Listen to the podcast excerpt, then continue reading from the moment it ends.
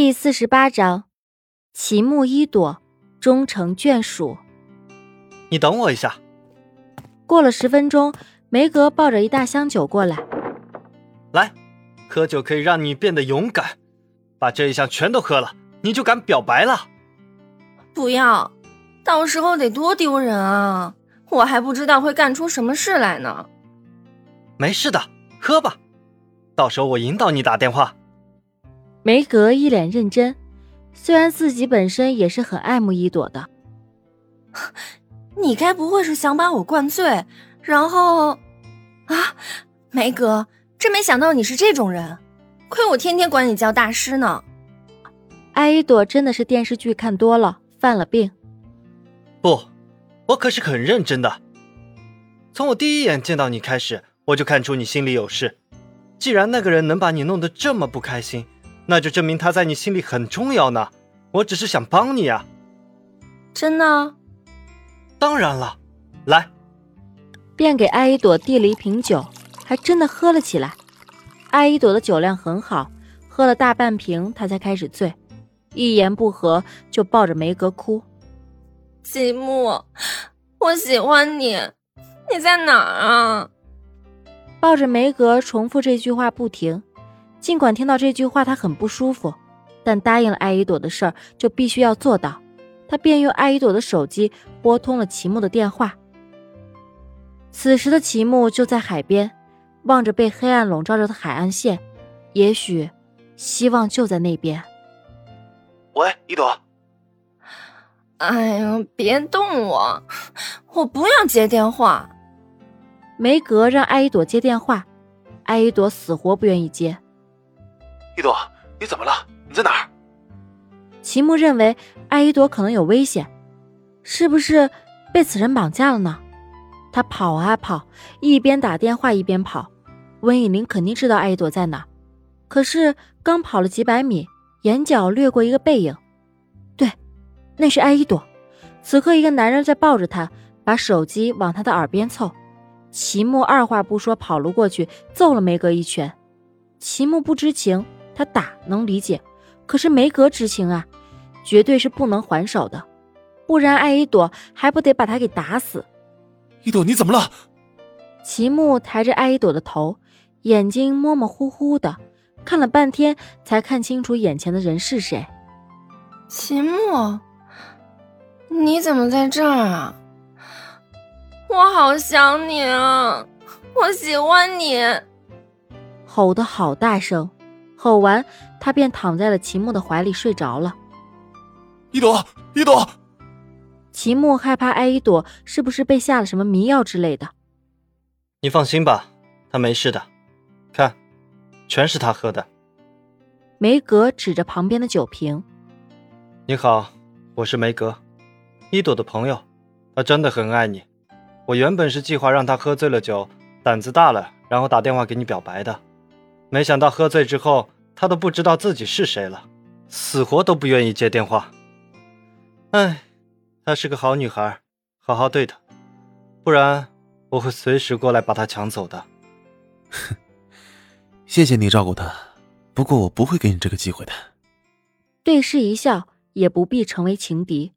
第二天，艾依朵迷迷糊糊的醒过来，旁边还躺着齐木，他努力的回想着昨天的一切。喝酒，表白，齐木，梅格，难道表白成功了？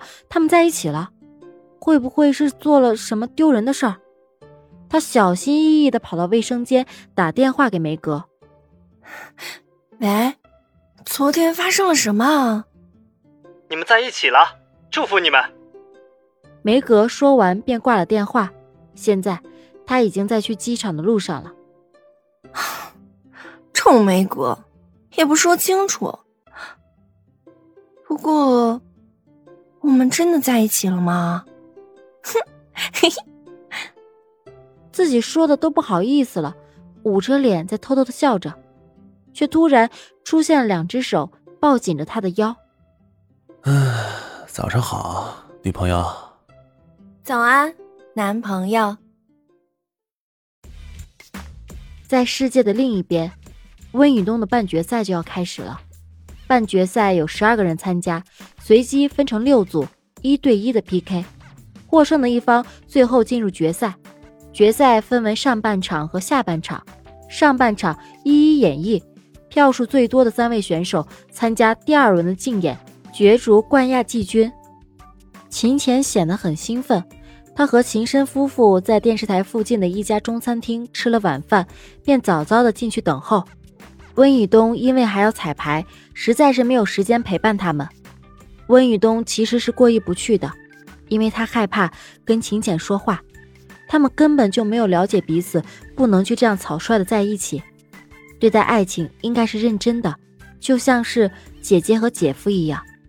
所以，他还是决定去跟秦浅说清楚，之前只是情急之下的话，不能作数。但在一起是两个人的事儿。分手也是两个人的事儿。之前在一起时，他们双方是同意的，但是万一秦浅说他不负责任，那可怎么办？算了，这件事不管怎么样都要解决。秦浅一直去卫生间上厕所，可能是他太紧张了。他到的时候已经开始了一会儿，下一场就是温雨东了。小浅，你怎么回事啊？我还以为你走了呢。没事，我就是有点紧张。不过我怎么可能走嘛？那么多小鲜肉，啊，莎莎，呵呵，瞧你那样，看看到以东了。